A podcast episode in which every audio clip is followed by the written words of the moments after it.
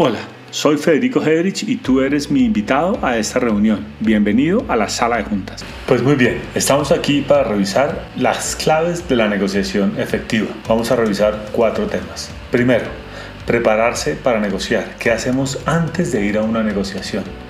Segundo, el momento de negociar. ¿Qué hacemos durante la negociación? Tercero, cómo cerrar la negociación. Y cuarto, cómo controlar su desarrollo y evolución. Pongámonos de acuerdo en la definición de qué es negociar. La primera definición que he encontrado dice es una forma de toma de decisiones en la que dos o más partes hablan entre sí en un esfuerzo por resolver sus intereses contrarios. La segunda definición reza proceso mediante el cual dos o más partes intentan resolver sus intereses contrarios. Son bien similares. Y la tercera es el proceso a través del cual maximizamos el valor capturado. Y esta es la gran oportunidad para hacer negociaciones ganar-ganar, que son las que realmente nos interesan. Voy a ponerles un ejemplo de una situación que ocurrió en Arabia, donde vivía un hombre que era eh, rico, tenía tres hijos. Al morir les dejó todo como herencia, pero dejó específicamente 17 camellos. El deseo del padre era que estos camellos se repartieran de una manera específica y decía, la mitad para mi hijo mayor, un tercio para el segundo y la novena parte debería ser para el menor de los hijos pues 17 no es divisible ni por 2, ni por 3, ni por 9, de tal manera que los hijos tenían que empezar a negociar. Vamos a resolver este acertijo interesante a lo largo de nuestra reunión del día de hoy. Para prepararse para negociar hay 7 pasos que son interesantes y vale la pena revisarlos uno a uno. El primero es preguntarse, ¿debería negociar? ¿Este es un tema que vale la pena? ¿Se puede? ¿Es posible negociarlo? El segundo, entender si es una negociación que está basada en una posición o es una negociación de interés. Son dos cosas distintas y las vamos a desarrollar a lo largo de la reunión. El tercer punto es entender también si es una reunión o una negociación de conflicto o es una negociación para un negocio. Esto hace que veamos las cosas completamente distintas. El cuarto punto es cómo analizo la negociación, cuáles son los pros, los contras, qué pasa si no negocio, qué preguntas debería hacerme. El quinto punto es entender si hay alguna implicación cultural. La cultura no depende solamente del idioma de los países, también depende de las regiones o de las industrias en algunas ocasiones. El sexto, el sexto punto nos habla de cómo manejar la ética, que es súper importante. Y el punto séptimo es tal vez sea una buena idea contratar un tercero para negociar. Vamos a ir trabajando en esto a lo largo de la presentación. ¿Cuáles son las posibles reacciones frente a una negociación? Y vamos a utilizar un diagrama cartesiano con dos ejes. En el eje de las Y vamos a poner la asertividad que tiene que ver con el interés en uno mismo, mayor o menor interés y en el eje de las X vamos a poner la cooperación que tiene que ver con el interés por los demás y va menos interés y más interés. Eso nos generaría cuatro cuadrantes y por favor imagínense los cuatro cuadrantes, el cuadrante en donde tenemos una cooperación relativamente baja y una gran asertividad sería el cuadrante número uno y es un cuadrante de mucha competencia, es un cuadrante donde una de las dos partes trata de imponerse. Supongamos ahora donde los dos ejes están casi en cero, o sea, baja asertividad, baja cooperación, eso es tratar de eludir o evitar una negociación. El tercer cuadrante tiene mucha cooperación y poco interés en uno mismo. Entonces es una negociación en donde yo voy a ceder absolutamente todo y me voy a acomodar y voy a hacer que sea una negociación pues relativamente fácil. Y el cuarto cuadrante que tiene mucha asertividad y mucha cooperación es donde se da una negociación de colaboración. Esa es la negociación ganar-ganar. Ahí es donde entendemos los intereses nuestros y los de los otros para generar valor. Casi siempre la cultura nos habla de que debemos arrodillar al otro, que hay que darle por la cabeza, que el que tiene plata marranea, como dicen acá. Y realmente esa es una costumbre que no construye. Básicamente eh, aquí nos podemos enfrentar a entender de qué se trata una negociación basada en posición. Y para el ejemplo de los hermanos de los camellos, uno podría decir, te compro medio camello en un dólar, te vendo mi medio camello en dos dólares. ¿Eso qué significa? Eso significa que estamos partiendo el pastel, cortando la pizza. Es un modelo de negociación que es distributivo, solamente lo que hay. Tú cortas la pizza y tu hermano elige el primer pedazo. Como tú cortas la pizza, vas a tratar de cortarla perfectamente por la mitad. Los hermanos de nuestra historia no pueden cortar sus camellos. La segunda posición en las negociaciones puede ser basada en interés. Entonces es cómo te mueves hacia el sí, cómo logras que cambiando a interés logres mejorar las condiciones de la negociación. Y es porque entiendes el por qué, el para qué. ¿Para qué quieres tú los camellos? ¿Qué vas a hacer con ellos? Y de esto se trata y es como una especie de agrandar la pizza. Es una negociación que es integrativa. Yo quiero vender los camellos, dice un hermano, el otro quiere desarrollar un negocio de turismo en camellos. Es más fácil ponerse de acuerdo cuando se tiene claridad sobre los intereses. Muy bien, al hacer ese cambio de posición a interés, entendemos mejor, creamos valor. Podemos comprar o vender todos los camellos a un mejor precio o podemos hacer una empresa más grande o podemos hacer algo con más camellos. Tus hermanos invierten en tu negocio o tú inviertes en el negocio de tu hermano. Aquí hay un resumen de los tipos de negociación, el de dividir la pizza que es distributivo, básicamente es un tema de competencia donde uno gana y el otro pierde, no suma, no crece, genera adversarios está basado en la simple posición del precio de la posesión de la cosa y reclama valor.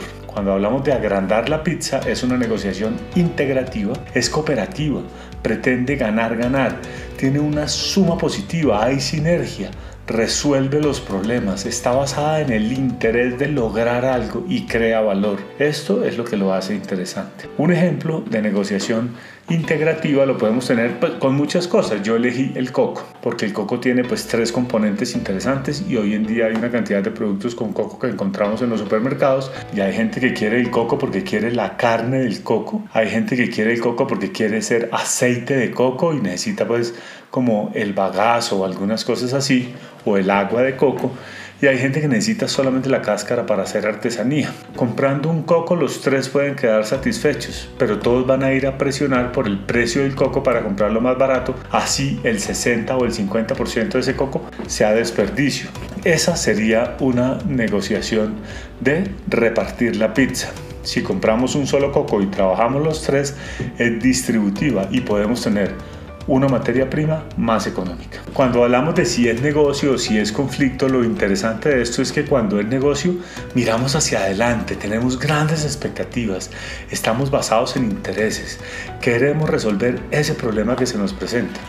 Cuando es una negociación de conflicto, empezamos a mirar hacia atrás y vemos lo que pasó, lo que se hizo. Está basada en una posición y casi siempre tiene un tema de adversarios. Acá tengo un ejemplo de la vida real y es que tengo un amigo que tiene un apartamento en Cartagena. Él rentó el apartamento en Cartagena pensando que se lo rentaba a una familia y resulta que desde la administración del edificio lo llamaron y le dijeron venga, es que el apartamento que usted arrendó lo están subarrendando y todos los fines de semana viene gente distinta. Él pues prendió las alarmas porque no era el negocio que había hecho, se sentía un poco como engañado, sin embargo revisó todas sus posibilidades, llamó a la persona con la que había hecho el contrato y le hizo una oferta interesante. Le dijo, mira, yo no te arrendé el apartamento para que lo subarrendaras, entonces ahí tenemos una falta pues a la, a la seriedad en el contrato, pero te propongo lo siguiente, sigue subarrendando el apartamento sin problemas, pero me das un fin de semana al mes. Y fue una visión interesante porque él tiene eh, los ingresos por el arriendo del apartamento que no variaron en nada, pero ahora se ganó un fin de semana al mes para disfrutar de su activo. Esa es una negociación ganar-ganar interesante. Revisemos ahora las seis procesos que están involucrados en la negociación. El primero es un proceso de poder, el segundo ya es un proceso de litigio en donde entran pues eh, abogados a trabajar. Hay uno de arbitraje donde se utilizan expertos. Hay uno de mediación donde funciona por ejemplo la Cámara de Comercio. La típica negociación que podemos hacer nosotros o un tercero.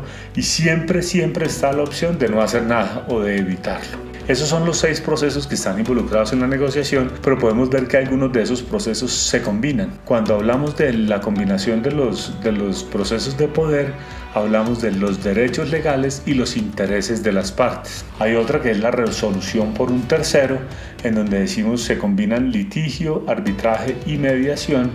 Y hay una resolución alternativa de conflicto que combina el arbitraje, la mediación y la negociación. El otro punto que es muy importante para prepararse para una negociación es hacer como un mapa de cuáles son las alternativas que tienes. Entonces tú dices, mira, voy a vender la cosa X y el precio más económico en que yo la vendería sería 1000. Mi mejor precio o el precio que yo podría decir este, con este quedo muy contento sería 1500 y si lo vendo en 2000 es maravilloso, esa sería mi meta más alta. Por otra parte, tengo que ponerme en los zapatos de, mi, de la otra parte y decir, venga, él quisiera comprar, yo pensaría que su meta más interesante podría ser 800. El precio que él está más dispuesto a pagar sería como 1200 y lo máximo, máximo que pagaría serían 1700. La zona del acuerdo potencial va a estar entre mi último precio y el último precio de ellos. Eso es interesante saberlo. A veces no es tan fácil de averiguar, pero siempre que te prepares para una negociación, puedes hablar con otros proveedores, puedes revisar otros negocios, puedes mirar los precios de mercado y puedes nutrirte de información externa para tener una mejor negociación.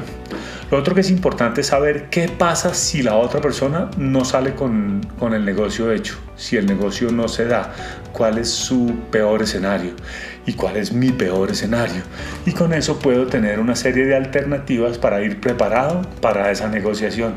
Esto también me permitiría a mí generar una herramienta súper interesante que se llama los árboles de decisión. En este árbol de decisión les pongo un ejemplo de la compra de un vehículo de 250 millones hoy en Bogotá, en donde tenemos algunas restricciones de pico y placa y donde hay que pagar por ese tipo de cosas y adicionalmente hay unos incentivos por la compra de vehículos híbridos o eléctricos que te hacen rebajas en impuestos por el impacto ambiental. Tenemos un escenario que dice 100 mil pesos semanales de gasolina, pico y placa, el permiso por año es 5 millones de pesos, la instalación del cargador eléctrico para los vehículos eléctricos eh, enchufables o eléctricos al 100% es de 5 millones de pesos más o menos y tienes un impuesto del 3.5% al valor de vehículo que equivale a 8.7 millones de pesos cuando es un vehículo híbrido o eléctrico. Y realmente tengo solo cuatro opciones, o lo compro a gasolina, o lo compro híbrido liviano, o es un híbrido enchufable o es eléctrico. Y empiezo a mirar las diferentes opciones que tengo en términos de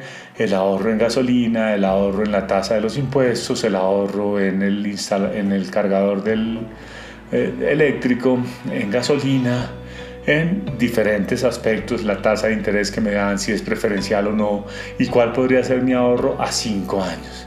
Pero tengo que tener en cuenta también otras cosas. ¿Hay espacio en mi edificio para un cargador más? ¿Cuál es el impacto ambiental de cada una de esas clases de vehículos? ¿Cuál es el que tiene mejor duración? Fíjate que si empiezas a escribir todas las opciones y todas las preguntas que surgen, vas a llegar muy preparado a la negociación y vas a tener argumentos muy muy poderosos. En términos del momento en el que estás negociando, ya estás preparado, ya tienes una idea de qué puede llegar a pasar, necesitas tener algunas tácticas. Yo he seleccionado cinco que son de la escuela de Harvard. La primera te dice, no reacciones, suba al balcón. Y es metafórico porque lo que te dice es, pues ni te alteres, ni te desilusiones, ni nada por el estilo. Trata de sacar las emociones de allí, pero salte, desdóblate y empieza a mirar cómo estás negociando qué palabras estás utilizando, cuál es tu lenguaje corporal, qué estás diciendo, qué argumentos has utilizado, cuáles no has utilizado. Y esa, esa salida al balcón te permite verte y te permite tomar correctivos importantes al momento de negociar. La segunda es no discuta, entienda el lado de la otra parte y póngase en un modo conciliador pero firme. Y es no trates de llevar la contraria simplemente, sino trata de entender mejor y de preguntar el por qué y el para qué para lograr ese cambio de posición a interés. Ese es el objetivo de esta segunda táctica. El tercero es no rechaces las oportunidades replantéalas, modifícalas, muévelas para que funcionen mejor. La cuarta táctica dice no presione, tienda un puente de oro. Y el puente de oro te puede servir cuando estás completamente perdido en la negociación o cuando vas ganando con mucha facilidad para salvar al otro y poder garantizar que vas a hacer otros negocios en el futuro. Por último, no ataques, usa el poder para educar. Enséñale las opciones, muéstrale el camino, motívalo para que trabaje bastante mejor. Por otro lado, tenemos el tema del cierre de la negociación. Yo soy particularmente la idea de que el mejor acuerdo se hace en una servilleta. El día que vas a buscar la servilleta, pues es porque algo anda mal. Puedes hacer memorandos de entendimiento, puedes hacer convenios o puedes hacer contrato. Lo importante es que queden claros los derechos, responsabilidades y obligaciones de las partes. Y ser una negociación ganar-ganar, es muy probable que el beneficio mutuo haga que todo salga bien. ¿Qué hicieron los hermanos? Los hermanos de los camellos contrataron a un tercero él les prestó un camello y ahora tenían 18 camellos, pues la mitad de 18 es 9 para el hermano mayor, 6 camellos para el segundo y después 2 camellos para el tercero, pues 9 y 6 15 y 2 17 y el camello que sobraba se lo regresaron al asesor. Este es un maravilloso ejemplo de, de negociación. Entonces, el desarrollo y evolución es la única oportunidad que tenemos para garantizar que las cosas funcionen bien. Y lo otro que sabemos es que la única constante es el cambio. Entonces, si tenemos un plan de trabajo conjunto, unos indicadores y reuniones de seguimiento, eso nos facilitará el control de la negociación y de los acuerdos y aplicaremos correctivos tempranos si algo se sale de su camino. La negociación no termina con el contrato, es precisamente allí donde empieza. Les deseo una feliz semana. Los invito a buscarnos en Spotify, en Apple Podcasts, en Amazon Music, en Deezer.